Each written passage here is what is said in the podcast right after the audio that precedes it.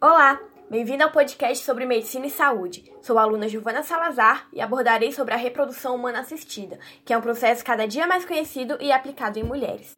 De acordo com dados de 2019 da Associação Brasileira de Reprodução Assistida, a infertilidade conjugal afeta de 10 a 15% dos casais em idade reprodutiva no mundo. No Brasil, 8 milhões de pessoas podem ser inférteis. As causas dessa infertilidade são muitas, como os distúrbios hormonais, ejaculação precoce, disfunção erétil, endometriose, doenças sexualmente transmitíveis e até mesmo o emocional. Há 40 anos, casais inférteis não tinham esperança de ter filhos, tendo como única alternativa a adoção. Mas em 1978, o nascimento do primeiro bebê de proveta mudou esse cenário e mostrou que a reprodução assistida poderia ser alternativa para pessoas com problemas de fertilidade. Com o avanço da medicina e da tecnologia, a reprodução humana assistida foi criada e aprimorada ao longo dos anos, crescendo 168% nos últimos sete anos. E de lá para cá, cerca de 8 milhões de pessoas foram geradas por esse procedimento. Atualmente, existem cinco técnicas mais utilizadas de fertilização assistida. Embora todas busquem facilitar o sonho de ser mãe e pai, elas possuem diferenças quanto ao procedimento em si. A primeira dela é a relação sexual programada, ou também conhecida como coito programado.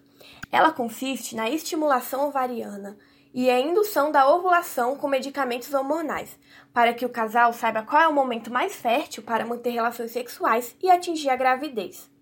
Já a inseminação intrauterina é a introdução no interior do útero de sêmen preparado no laboratório, a inseminação aproxima os óvulos dos espermatozoides para que a fertilização ocorra naturalmente na tuba uterina. A mais conhecida fertilização in vitro consiste em fecundar o óvulo e espermatozoide em ambiente laboratorial, formando embriões que serão cultivados, selecionados e transferidos ao útero da mulher. Temos também a injeção intracitoplasmática de espermatozoides, onde é feita a injeção de um espermatozoide dentro do óvulo para que haja fecundação. E por último, a doação de óvulos, que ocorre quando a mulher cede algum de seus óvulos para que eles sejam fecundados em laboratório e colocados no útero de outra mulher. Apesar do crescimento, o acesso a essas técnicas ainda são restritas por causa do alto custo. No Brasil, pode custar de 3 a 20 mil reais, fora os custos das medicações, que giram em torno de 5 mil reais. Esses valores são altos, pois boa parte dos equipamentos e do material de consumo é pago em dólar. Além do preço, outros fatores negativos é que estudos comprovam que meninos que foram concebidos com a ajuda de tratamento de fertilidade podem enfrentar os mesmos problemas de infertilidade quando decidirem ter filhos.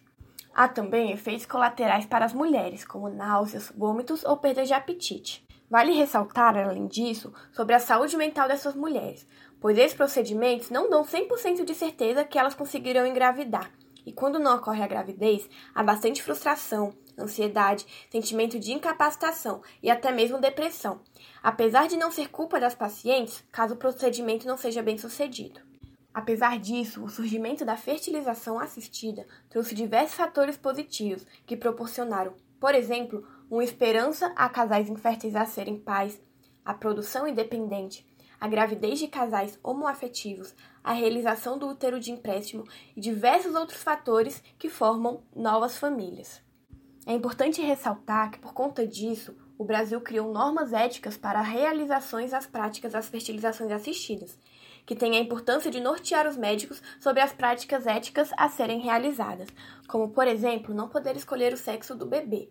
A doação de embriões não deve ter caráter lucrativo ou comercial e os provedores não devem saber a identidade dos receptores e vice-versa, mantendo assim o sigilo sobre a identidade civil dos envolvidos. Isso tudo graças ao avanço da medicina e da melhora da saúde. Obrigada por acompanhar até aqui. Espero que tenham gostado e até a próxima!